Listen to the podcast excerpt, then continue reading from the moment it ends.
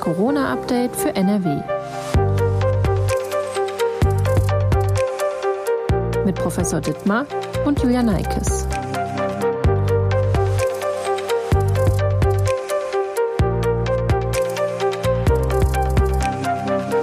Hallo zusammen und herzlich willkommen zu das Corona-Update für NRW. Mein Name ist Julia Neikes und ich arbeite in der Videoabteilung der Funke Mediengruppe in Essen. Professor Ulf Dittmar, Leiter der Virologie am Uniklinikum in Essen, ist mein Gesprächspartner und beantwortet aktuelle Fragen rund um das Thema Corona. Hallo, Herr Professor Dittmar. Hallo, Frau Neikes. Heute ist Mittwoch, der 26. Januar und wir wollen in dieser Podcast-Folge unter anderem über die neue Teststrategie in Schulen in NRW sprechen, außerdem über den Impfstoff der US-Firma Novavax, der im Februar bei uns verfügbar sein soll. Und ein weiteres Thema ist Israel, wo die Corona-Strategie sich jetzt ein bisschen geändert hat und wir wollen wissen, ob wir was daraus lernen können, weil Israel uns ja durchaus auch zuvor schon mal als Vorbild galt. Wir starten aber mit dem Blick auf das aktuelle Infektionsgeschehen. Zunächst einmal, Bundeskanzler Olaf Scholz und die Ministerpräsidenten und Ministerpräsidentinnen wollen zunächst grundsätzlich an den vorhandenen Corona-Maßnahmen festhalten, zumindest für den Moment. So wurde es am Montag besprochen. Ein paar Änderungen gibt es aber doch. Aufgrund der ausgelasteten Labore wird es bei den PCR-Tests, wie zuvor auch schon angekündigt, Priorisierung geben. Außerdem wird die Kontaktnachverfolgung durch die Gesundheitsämter aufgegeben. Also das heißt, angesichts beschränkter Kapazitäten soll die Nachverfolgung der Kontaktpersonen von Infizierten ebenfalls priorisiert werden und nicht mehr jeder nachverfolgt werden. All das führt dazu, dass manche Menschen den Eindruck gewinnen, dass die Corona-Lage gar nicht mehr so richtig eingeschätzt werden kann. Und ja, letztendlich die Omikron-Welle uns doch ein bisschen umhaut, sage ich jetzt einfach mal. Ist denn eine zuverlässige Einschätzung der Pandemieentwicklung, zum Beispiel durch das Robert Koch Institut, aktuell überhaupt noch möglich? Oder müssen wir uns eingestehen, dass wir jetzt oder in wenigen Tagen ja nur noch ein grobes Bild der Lage bekommen? Ja, es ist tatsächlich so, dass wir in dieser Omikron-Welle nicht mehr alle Parameter kontrollieren können, wie das bisher der Fall war und wie wir das gewohnt waren. Ähm, es sind so viele Infektionen, dass wir nicht mehr jede Infektion erfassen können, nicht mehr jede Kontaktnachverfolgung machen können. Und ähm, das ist auf der einen Seite unmöglich ähm, und auf der anderen Seite fragt man sich auch, was dann einige Maßnahmen, die wir in den vorherigen Wellen durchgeführt haben, bei Omikron wirklich noch bringen.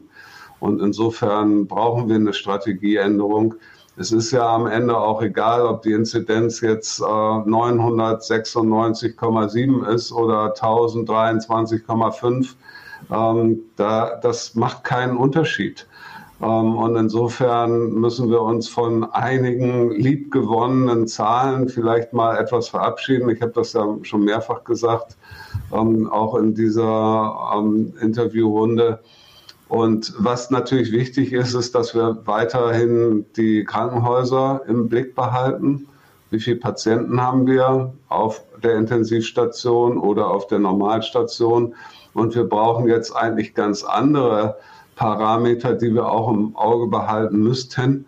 Äh, wie ist nämlich die andere kritische Infrastruktur? Wie viele Personen sind da krank gemeldet oder in Quarantäne zum Beispiel bei der Feuerwehr, bei der Polizei, bei der Wasserstromversorgung?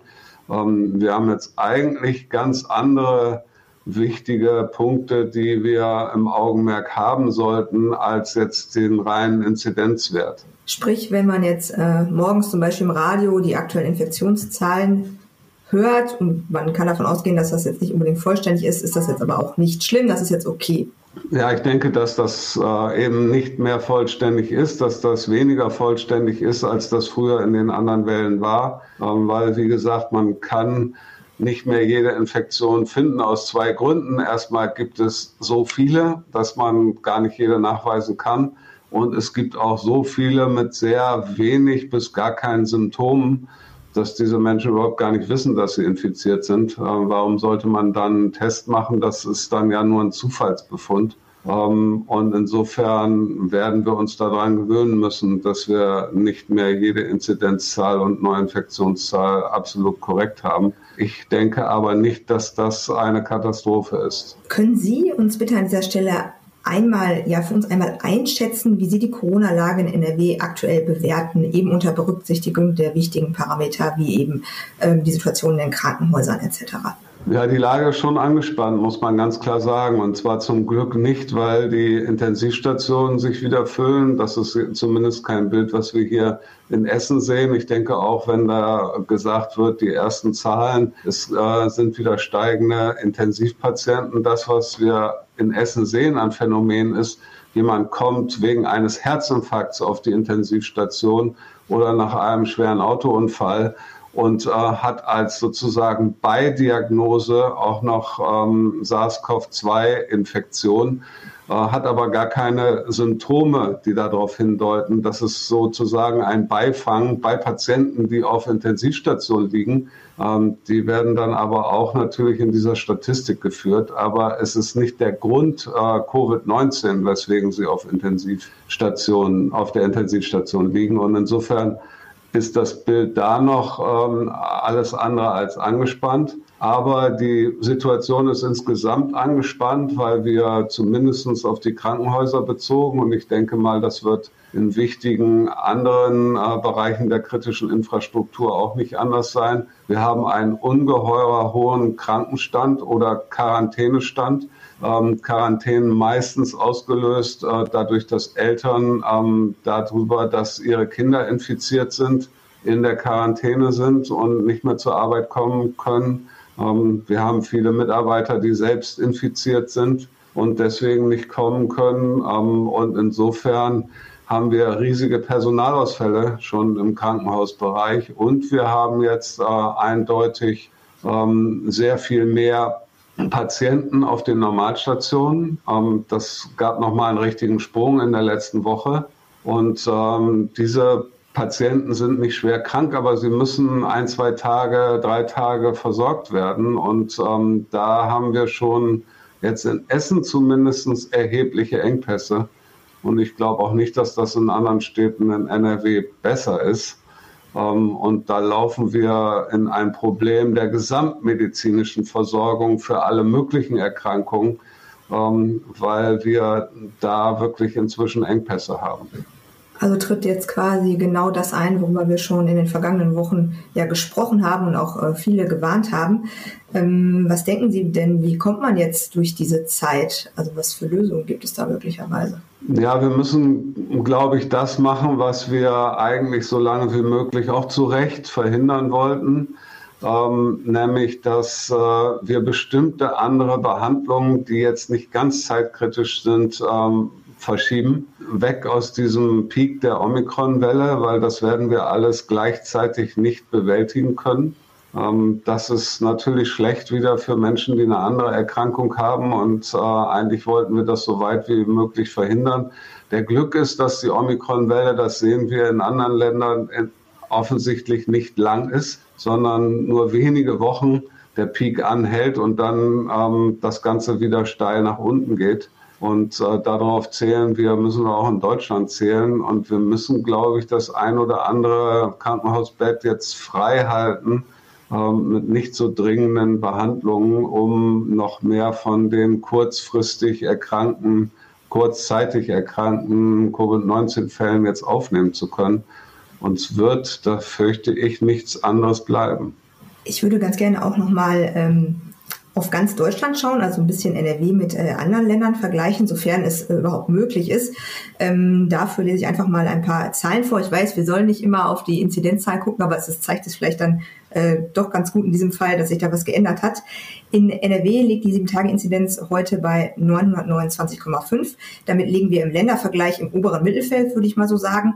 Der höchste Wert wird aktuell aus Berlin gemeldet mit über 1700, der niedrigste mit 337,3 aus Thüringen. Interessant ist dabei auch der Blick nach Sachsen. Genau wie in Thüringen sind die Infektionszahlen dort in den ersten beiden Januarwochen erstmal stark zurückgegangen, und zwar sehr stark. Das geht aus dem aktuellen Wochenbericht des RKIs aus der Kalenderwoche 3, also aus der letzten Woche hervor. Mitte Dezember 2021 lag die Inzidenz in Sachsen beispielsweise noch bei über 1000. Darüber haben wir ja auch mehrfach gesprochen, dass es da ja in Ostdeutschland so hohe Zahlen gab. Was unterscheidet die Corona-Lage in diesen Bundesländern, also als Beispiel auf diesen Bundesländern, von der Situation in NRW? Kann man das äh, einordnen, wo die da gerade stehen und wo wir stehen im Vergleich? Ja, Ver Vergleiche sind nicht so einfach. Was ja relativ äh, klar zu sagen ist, dass die ähm, ostdeutschen Bundesländer da an der Stelle, die meisten ostdeutschen Bundesländer, nicht alle, ähm, ja, eine sehr, sehr heftige Delta-Welle hatten, ähm, die ja, Neuinfektionszahlen verursacht hat von Delta, die äh, wir jetzt äh, wahrscheinlich erst bei Omikron erreichen werden, also einem wesentlich infektiöseren Virus. Das heißt, äh, am Ende sind ähm, dann sehr viele Menschen da schon in den letzten Monaten infiziert gewesen. Ähm, das bedeutet, dass da eine gewisse Immunität induziert worden ist in der Bevölkerung. Es sind ja auch gerade bei Delta, das wissen wir aus guten Zahlen, sehr, sehr viele ungeimpfte infiziert worden. Das, äh, die Delta-Welle war wirklich eine Welle der ungeimpften äh, und das induziert sicherlich für einige Zeit eine Immunität. Wir wissen nicht, wie lange die anhält. Ähm, wahrscheinlich Immunität gegen Erkrankung ähm, hält relativ lange an. Ähm, gegen Infektionen mit Omikron wahrscheinlich nicht. Das wissen wir aus anderen Studien. Ähm, aber insgesamt äh, gibt es dadurch ein, ja, eine gewisse breitere Immunität in der Bevölkerung, vor allen Dingen bei den Ungeimpften, ähm, als wir das im Westen hatten, wo wir deutlich weniger ähm, Delta-Infektionen hatten. Das ist definitiv ein Unterschied. Wie ansonsten die Unterschiede sind, ähm, wir haben in NRW zum Beispiel ein relativ gutes äh, Testsystem bisher in den Schulen gehabt, also zumindest relativ breites Testsystem, aufwendiges Testsystem. Ähm, wir wissen, dass sehr, sehr viele Schüler jetzt betroffen sind. Sie treiben diese Omikron-Welle zum Teil mit erheblich. Ähm, und insofern ist es so, dass auch es hier Unterschiede geben mag, wie viel infizierte Schülerinnen und Schüler denn gefunden werden in den einzelnen Bundesländern. Ähm, das äh, mag auch für unterschiedliche Zahlen letztendlich sorgen. Von außen ist das aber nicht so einfach zu beurteilen. Ob es eine Verhaltensänderung in Sachsen oder Thüringen gegeben hat aufgrund der extrem starken Delta-Welle, ähm, das kann ich von hier aus nicht beurteilen. Ich würde ganz gerne auch nochmal über ähm, Novavax, einen ähm, bei uns in Deutschland, den fünften bei uns in Deutschland zugelassenen Impfstoff sprechen. Also der Impfstoff des US-Herstellers Novavax ist der, wie gesagt, fünfte Corona-Impfstoff, der jetzt in Deutschland zugelassen wurde. Und er soll Ende Februar zur Verfügung stehen, auch hier bei uns in NRW. In NRW soll Novavax vorrangig an Beschäftigte im Gesundheitswesen verimpft werden. So soll dann letztendlich ähm, ja, bisher ungeimpften Mitarbeitern und Mitarbeiterinnen noch die Möglichkeit gegeben werden, sich impfen zu lassen. So hat es zusammengefasst ein Sprecher des NRW-Gesundheitsministeriums der Rheinischen Post gesagt. Hintergrund, ab dem 15. März tritt die einrichtungsbezogene Impfpflicht in Kraft. Wir haben in der vergangenen Woche ja auch schon mal darüber gesprochen, über die Impfpflicht. Die Hoffnung ist also, dass sich die Menschen, die sich bisher mit den vorhandenen Impfstoffen nicht impfen lassen haben, sich damit Novavax impfen lassen. Denn der Impfstoff basiert auf einer anderen Technologie als die bisher zugelassenen Corona-Impfstoffe. Und deshalb an dieser Stelle einmal die Frage, was ist das denn genau für eine Technologie und was unterscheidet den Impfstoff von den bekannten mRNA- und Vektorimpfstoffen, die wir ja hier schon ja eigentlich ziemlich gut kennen, würde ich sagen. Ja, Novavax wird ja immer häufig als Totimpfstoff bezeichnet. Das ist eigentlich keine richtige Bezeichnung, weil ähm, klassisch haben wir eigentlich Totimpfstoffe solche genannt, wo das Virus in Zellkultur vermehrt worden ist und dann abgetötet worden ist und dieser gesamte Mix als Impfstoff verwendet worden ist. Also eigentlich alle Komponenten des Virus, aber eben chemisch oder durch andere Verfahren abgetötet. Ähm, hier haben wir es bei Novavax mit einem Proteinimpfstoff zu tun. Also es ist nur ein einzelnes Protein, was hier verwendet wird, nämlich das Spike-Protein. Ähm, solche Proteinimpfstoffe kennen wir von anderen Impfstoffen. Klassisches Beispiel ist Hepatitis B. Und ähm, diese Proteinimpfstoffe sind nicht so immunogen, nennen wir das. Also sie ähm, induzieren nicht so starke Immunantworten. Und es gibt auch immer eine relativ große Zahl von äh, sogenannten Non-Respondern, die also nicht reagieren und gar keine Immunantwort äh, ausbilden nach der Impfung. Um, um das zu verbessern, äh, braucht man sogenannte Impfverstärker, ähm, Adjuvantien genannt. Ähm, und in diesem Impfstoff sind zwei verschiedene Impfverstärker drin, damit dieses einzelne Protein letztendlich ausreichend Immunantwort induzieren kann, dass wir hier auch einen Schutz haben.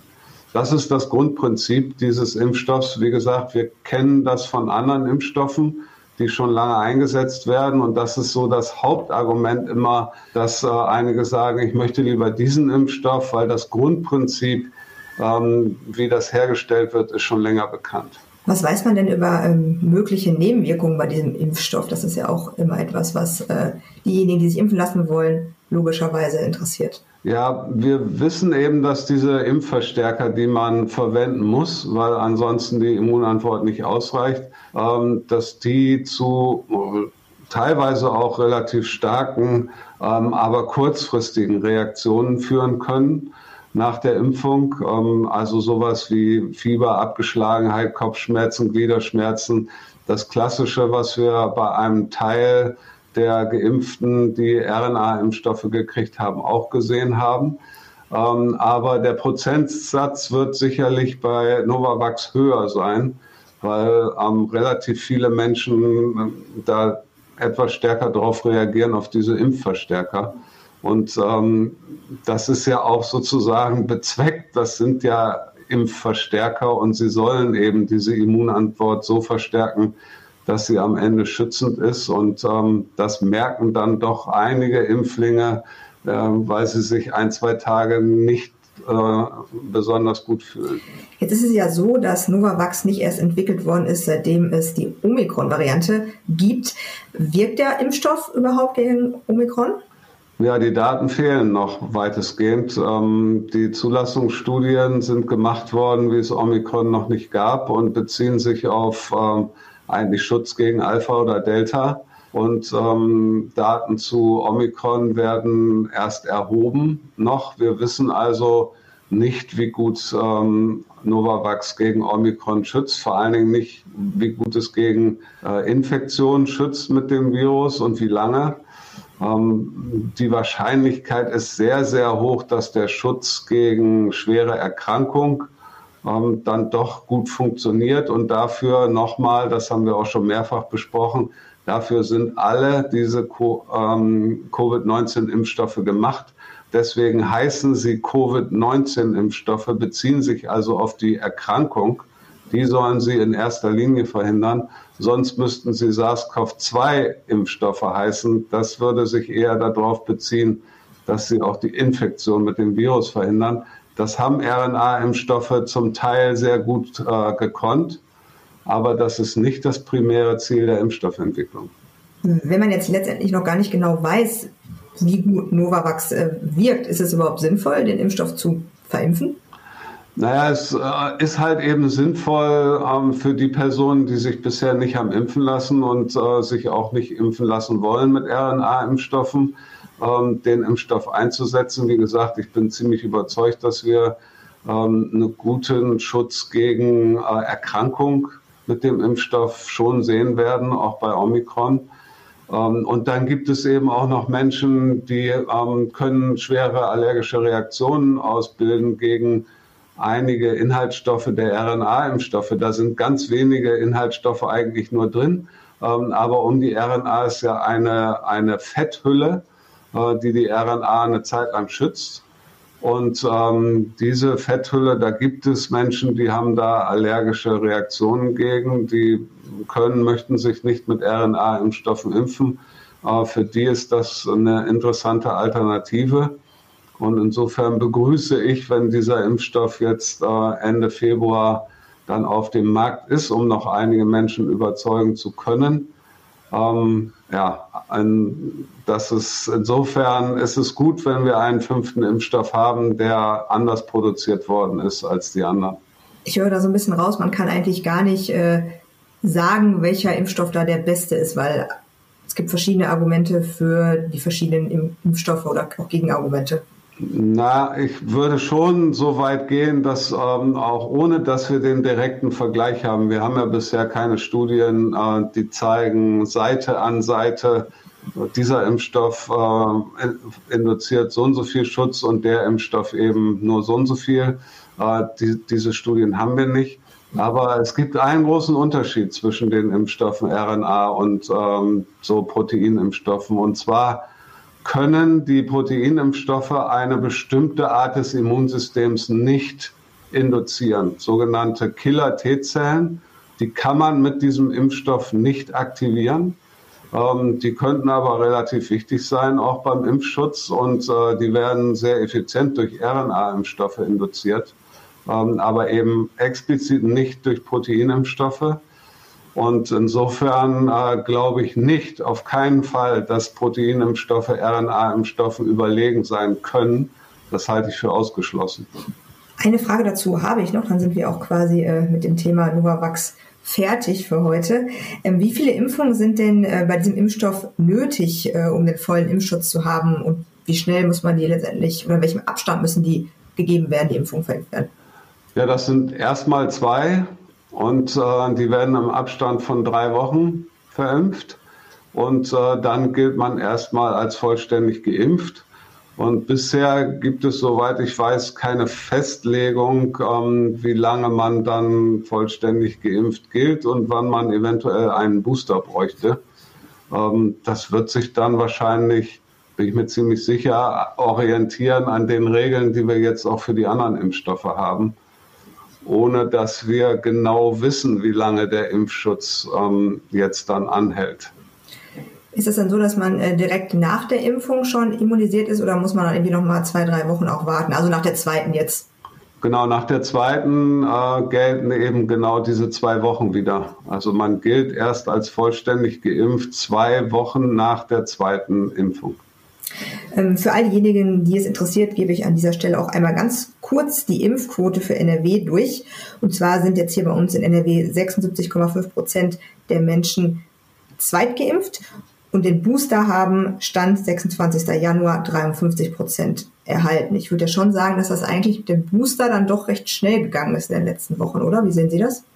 Ja, ich glaube, dass das nochmal Geschwindigkeit aufgenommen hat. Das ist auch gut so. Ähm, eine Zeit lang sah das ja irgendwie noch ja, sehr zögerlich aus, nachdem es eigentlich sehr gut gestartet hatte und äh, als es die Möglichkeit gab, äh, sich boostern zu lassen, da sehr viele Menschen daran interessiert waren, ist dann doch so ein Loch entstanden, ähm, das jetzt aber hoffentlich gut wieder aufgefüllt wird. Ähm, denn man muss ganz klar sagen, eine vollständige Impfung ist ähm, eben erst nach dem Booster erreicht.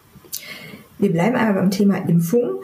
Ähm, wir haben in der letzten Folge darüber gesprochen, ob das Thema Kinderimpfung neu bewertet werden muss angesichts der Omikron-Variante, die ja jetzt vorherrschend ist. Dazu hat es letztendlich noch Nachfragen gegeben. Deshalb würde ich ganz gerne nochmal detaillierter darüber sprechen. Zunächst einmal ähm, die STIKO, also die Ständige Impfkommission, empfiehlt allen Kindern und Jugendlichen im Alter von 12 bis 17 Jahren eine Corona-Impfung mit dem mRNA-Impfstoff von BioNTech und Pfizer, also BioNTech Pfizer, inklusive Auffrischimpfung, die wird auch empfohlen für diese Altersgruppe. Für Kinder im Alter von 5 bis 11 Jahren gibt es keine grundsätzliche Empfehlung, es sei denn, die Kinder haben durch eine Vorerkrankung ein erhöhtes Risiko für einen schweren Verlauf oder aber in ihrem Umfeld befinden sich Menschen, die wiederum ein erhöhtes Risiko haben. Was raten Sie denn Eltern von Kindern beider Altersgruppen in Bezug auf die Impfung, also unter Berücksichtigung des Infektions- und Krankheitsrisikos, unter Berücksichtigung von möglichen Impfnebenwirkungen und auch unter Berücksichtigung der aktuellen Lage, also Quarantäne, Isolation etc.? Ja, ich kann mich den Empfehlungen erstmal der STIKO da hundertprozentig anschließen. Also Kinder über zwölf Jahre auf jeden Fall eine Impfung mit Booster, ähm, kann man nur raten. Ähm, bei jüngeren Kindern ist es ja so, dass ähm, Covid-19 Verläufe noch harmloser sind, ja, oft äh, Infektionen gar nicht bemerkt werden und äh, deswegen auch hier noch nicht die klare STIKO-Empfehlung. Ähm, außer für Kinder, die vorerkrankt sind. Da ist es auch völlig klar, dass man unbedingt immer zur Impfung raten sollte bei vorerkrankten Kindern. Aber im Licht der Gesamtmengelage, ähm, wie viel Infektionen wir jetzt in den Schulen haben, wie häufig Unterricht ausfällt, wie häufig Kinder in Quarantäne sind ähm, und nicht am Unterricht teilnehmen können. Ähm, das ist ja doch in dieser Omikron-Welle nochmal sehr chaotisch geworden und hat deutlich zugenommen. Ähm, mit dieser Gesamtgemengelage kann ich eigentlich nur empfehlen, auch jüngere Kinder äh, impfen zu lassen Also ich würde es tun. Ich habe keine Kinder mehr in dem Alter, aber ich würde eindeutig meine Kinder in dem Alter impfen lassen äh, inzwischen, weil es klar ist, wir haben ja jetzt auch eigene Erfahrungen in Deutschland, dass äh, das Risiko von Nebenwirkungen äh, verschwindend gering ist in Kindern. Und ähm, diese ganzen Kollateralschäden, die diese Infektionen in Schulen, in, in der Freizeit, im Urlaub äh, bei den Kindern anrichten, wenn man die eingrenzen kann durch Impfung, ähm, ist für die Kinder schon viel gewonnen. Und das hat jetzt gar nichts primär mit Covid-19 zu tun. Also das heißt zusammengefasst nochmal, ähm, es ist nach wie vor, es ist der Stand, dass äh, Kinder, auch jüngere Kinder und auch Kinder ab zwölf Jahren, dass sie, wenn sie sich anstecken, in der Regel zum Glück nicht schwer krank werden. Klar, es gibt Ausnahmen, aber in der Regel. Ähm, also haben sie eigentlich erstmal jetzt keinen gesundheitlichen Vorteil davon, wenn sie sich impfen lassen. Äh, gleichzeitig gibt es aber auch kaum starke Nebenwirkungen, sodass da auch eigentlich nichts dagegen sprechen würde. Aber es ist dann letztendlich ja das Drumherum, was man auf jeden Fall für sich bewerten sollte. Weil sie ja Treiber der Pandemie sind eindeutig, das muss man ja sagen. Gut, das würde implizieren, wir impfen die Kinder jetzt, damit sie nicht so viel die Erwachsenen anstecken. Ähm, das kann man auch diskutieren, ja, aber ähm, ich denke, das ist eigentlich keine gute Diskussion. Ähm, wir sollten Kinder impfen, damit sie ein verbessertes, erleichtertes, äh, gesünderes Leben haben. Und ja, genau wie Sie gesagt haben, es ist eben, die Kinder sind zum Glück äh, kaum wirklich von Covid-19 gesundheitlich schwer betroffen ähm, oder auch mild. Das ist äh, total selten. Ähm, und das Problem ist aber eben, sind diese ganzen Begleitumstände. Ja. Und ähm, wenn man die abfedern kann durch eine Impfung, wie gesagt, es gibt jetzt weltweit Daten, dass äh, die Nebenwirkungen bei Kindern, bei jüngeren Kindern, das ist quasi gleich null. Ähm, wir haben auch in der letzten Folge darüber gesprochen, ähm, dass bei ungeimpften Mehrfachansteckungen durch Omikron beobachtet wurden. Ist das auch eine, eine Beobachtung oder ein Grund oder nochmal ein weiterer Grund, dass man Kinder impfen lassen sollte? Oder ist die Datenlage diesbezüglich einfach noch sowieso noch zu dünn? Ja, das, das sind jetzt so einzelne Beobachtungen. Man kann nicht sagen, dass es da jetzt schon wirklich eine Studie zu gibt. Ähm, es gibt jetzt tatsächlich eine Studie, die das so ein bisschen mechanistisch aufgearbeitet hat. Die hat jetzt zum ersten Mal äh, gezeigt, wie sieht das Spike-Protein eigentlich bei Omikron aus mit diesen ganzen Veränderungen im Vergleich zu dem, wie es vorher aussah und zeigt, dass wirklich ein Protein mit einer anderen Form entstanden ist quasi. Äh, und äh, entschlüsselt dann auch so ein bisschen, ja, wie gut kann das dem Immunsystem aus dem Weg gehen und kommt zu dem eindeutigen Schluss, es kann schwerer dem Immunsystem aus dem Weg gehen, wenn die Immunantwort durchs Impfen induziert worden ist. Und es kann besser dem, der Immunantwort aus dem Weg gehen, wenn die Immunantwort durch eine Genesung induziert worden ist. Insofern ist das die erste Studie, die auch mechanistisch belegt, dass wir es wahrscheinlich bei Omikron häufiger mit Mehrfachinfektionen hintereinander zu tun haben werden, was eingeschränkt ist, wenn Personen geimpft sind. Und ähm, insofern ist das nochmal, finde ich, auch ein starkes Argument für die Impfung. Und ähm, ja, wenn das, äh, wenn Mehrfachinfektionen mit Omikron möglich sind und sich das bewahrheitet, dann sind wir leider in einer Dauerschleife, die für die Personen, die das jetzt betrifft, selbst wenn sie niemals daran jetzt versterben werden, weil es keine schweren Erkrankungen sind, ähm, aber es ist doch unangenehm und äh, wir haben natürlich immer weiter große Mengen an zirkulierendem Virus dadurch. Ja, ich würde gerade sagen, ähm, auch wenn Omikron äh, oftmals mit einem ja, milden Verlauf einhergeht, gerade bei Kindern, möchte natürlich trotzdem niemand dieses Virus äh, ja haben. Ja, ja, vor allen Dingen nicht fünfmal hintereinander. Das ist, glaube ich, keine besonders gute Perspektive. Ich bleibe noch mal ganz kurz beim Thema Kinder. PCR-Pool-Tests, wie sie an Grund- und Förderschulen und teilweise auch in Kitas durchgeführt wurden, sind für die Labore angesichts der hohen Infektionszahlen nicht mehr umsetzbar. Wir hatten das Thema auch schon in der letzten Woche, da hat es jetzt aber Änderungen gegeben. Es gibt quasi neue Informationen, neue Fakten, und zwar eine neue Teststrategie in Nordrhein-Westfalen. Wenn ein Pooltest positiv ausfällt, sollen die Schüler und Schülerinnen am nächsten Morgen zu Unterrichtsbeginn mit einem Antigen-Schnelltest getestet werden oder das Ergebnis eines Bürgertests mit zur Schule nehmen. Also es ist nicht mehr so wie vorher. Da war es ja so, wenn es einem Pool eine positive Probe gab, dann hat man die Einzelproben nochmal einzeln untersucht und dann festgestellt, also im Labor, ähm, welches Kind letztendlich positiv ist. Ist das jetzt ein äh, gelungenes Testkonzept für die Schulen? Was würden Sie sagen?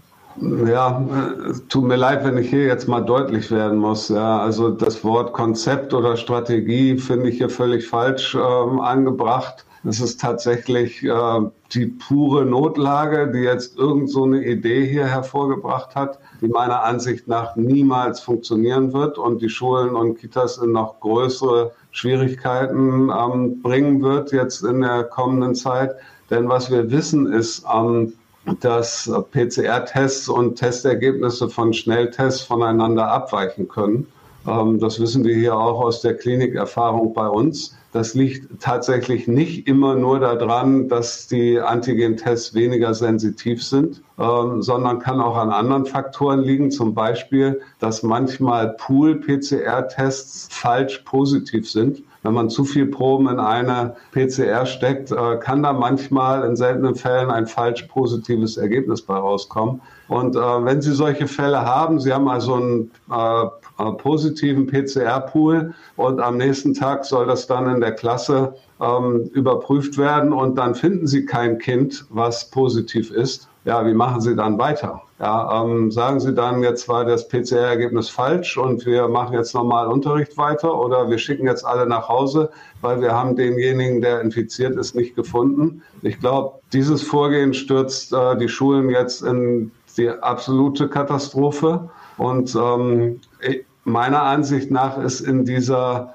Welle mit diesen vielen Infektionen der Pool-PCR-Test überhaupt nicht mehr einsetzbar. Äh, wir machen den ja selber hier im Labor und haben den immer selber gemacht. Wir haben ihn jetzt deutlich eingeschränkt und machen ihn nur noch in ganz kleinen äh, Fallzahlen mit Dreierpools in ganz besonderen Anwendungen, äh, weil er funktioniert nicht mehr. Der Pool-Test ist darauf ausgerichtet, dass in einer Gruppe wenig Infektionen sind und man meistens nur negative Ergebnisse produziert. Dann ist er ressourcenschonend, äh, dann ist er auch schnell genug wenn diese Verhältnisse nicht mehr gegeben sind und sie sind nicht mehr gegeben, funktioniert dieser Pool-PCR-Test einfach gar nicht mehr. Das heißt, man sollte unbedingt zu einer reinen Antigen-Test-Strategie zurückkehren in den Schulen. Alles andere funktioniert in der Omikron-Welle nicht.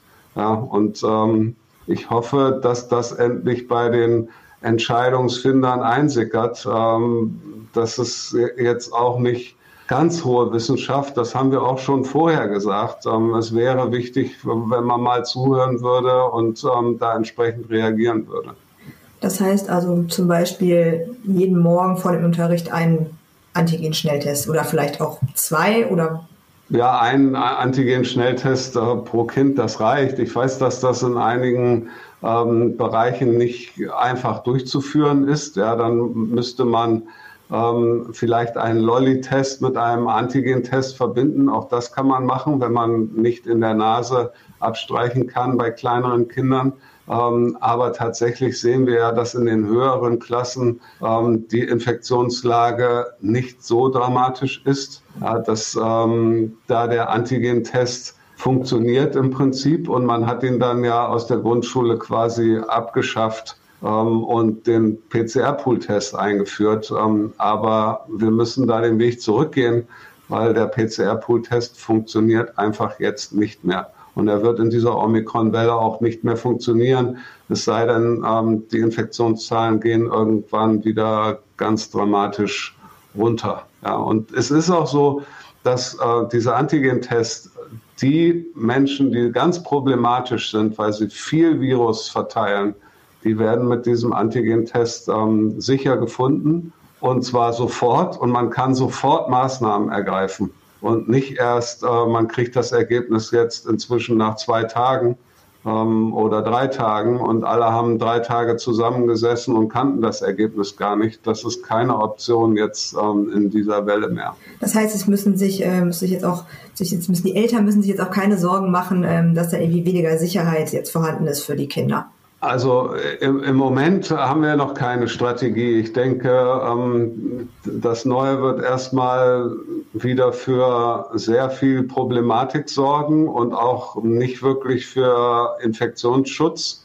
Ähm, und ein bisschen, also einen besseren Infektionsschutz haben wir erst wieder, wenn die Strategie geändert werden würde. Ähm, und wir müssen dann letztendlich auch akzeptieren, dass wir in dieser Omikron-Welle sowieso keinen äh, hundertprozentigen Infektionsschutz hinkriegen werden. Das wird nicht erreichbar sein. Ähm, wir wissen, dass die Antigen-Tests nicht hundertprozentig genau sind. Also, ähm, aber diese Infektionen oder dieses Risiko, das müssen wir jetzt akzeptieren. Es gibt keinen besseren Weg zurzeit. Okay, Bevor wir zum Ende dieser Podcast-Folge kommen, würde ich gerne nochmal nach Israel schauen. Israel wurde in den letzten Monaten ja immer mal wieder so als Vorbild herangezogen in der Pandemie. Jetzt sind die Infektionszahlen dort wegen Omikron ebenfalls sehr stark gestiegen. Das ist ja auch äh, ganz normal. Das haben wir auch in anderen Ländern gesehen. Ähm, gleichzeitig setzt die Regierung dort auf Eigenverantwortung. Also PCR-Tests sind nicht mehr für alle verfügbar und man soll sich selbstständig testen und selbstständig in Quarantäne begeben, wenn man letztendlich infiziert ist. Wie zu Beginn besprochen, geht das bei uns in eine ähnliche Richtung, nicht die gleiche Richtung, es ist ähnlich. Ähm, was können wir denn gegebenenfalls jetzt aus Israel lernen oder was vielleicht auch nicht? Ja gut, das, was wir lernen können, ist, ähm, dass wir das vielleicht ein wenig mehr akzeptieren, ähm, dass es Infektionen gibt, die zum Glück nicht dramatisch medizinisch verlaufen und dass Menschen dann eigenverantwortlich zu Hause bleiben, sich auskurieren und wenn sie auskuriert sind, ähm, dann wieder in die Öffentlichkeit oder zur Arbeit gehen. Ähm, wir müssen ja auf diesen Weg. Wir werden das, was wir jetzt machen, äh, in dieser Pandemie, ähm, ständiges Testen, Freitesten, ähm, das werden wir ja nicht dauerhaft durchhalten können. Das kann überhaupt gar kein Gesundheitssystem leisten. Äh, und wir haben das ja auch noch nie vorher für irgendein anderes Virus gemacht. Also Israel hat schon den Weg eingeläutet, ähm, dass wir etwas normaler mit dieser Infektion umgehen. Ähm, und das ist, glaube ich, ganz wichtig. Auf diesen Weg müssen wir kommen. Ähm, spätestens jetzt bei uns nach der Omikron-Welle, die sicherlich nochmal, das haben wir vorher besprochen, ähm, jetzt akut dramatische Auswirkungen haben kann. Aber dann müssen wir uns auf den Weg der größeren Normalität begeben. Und ähm, da, den hat Israel schon eingeschlagen und Israel monitort natürlich auch ganz genau, was in den Krankenhäusern passiert und würde gegebenenfalls gegensteuern. Ähm, hat nochmal, ob eine vierte Impfung notwendig ist oder nicht, darüber kann man streiten, aber hat äh, nochmal vor allen Dingen die älteren Menschen explizit geschützt. Ähm, und insofern ist da klar, dass äh, die Krankenhäuser, schwere Infektionen, Intensivstationen, dass es da keine dramatische Lage gibt. Und ähm, dann muss man den Weg der äh, langsamen Normalität äh, gehen und ähm, Israel hat angefangen, ihn zu bestreiten. Okay, dann äh, vielen Dank für Ihre Zeit und für Ihre Einschätzung.